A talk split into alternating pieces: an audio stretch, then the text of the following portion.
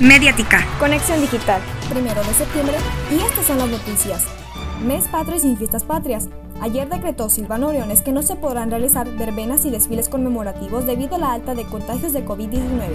También visitó nuestro municipio y junto con Luis Magaña entregó el Centro de Justicia Integral para las Mujeres, conclusión del campus de la UMSNH, reconstrucción del Boulevard Industrial y Libramiento Oriente. Estas forman parte de las 32 obras de la administración que logró en seis años al igual que dejó un gran descontento con los maestros de la CENTE, pues el gobierno adeudó 3.650 millones de pesos a los docentes. El 50% de las escuelas no regresaron a clases ni presencial ni en línea. La carretera que conduce a la comunidad de San Marcos tuvo un deslave que por poco cobró víctimas. Las personas que viven en esta comunidad del municipio de Uruapan tienen que dar vuelta hasta Taretan para poder llegar a esta ciudad.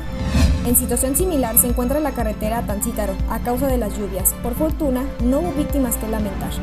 La diputada local Brenda Fraga deseó éxito a Ignacio Benjamín Campos Equigua, que el día de hoy asume como presidente municipal de Uruapan para el periodo 2021-2024. No olvide su paraguas porque se esperan lluvias débiles, una máxima de 20 y una mínima de 15 grados centígrados. Para una conexión digital, síguenos en Facebook y en Spotify como Mediática. Soy Alessandra Ceja, que tengas un buen día.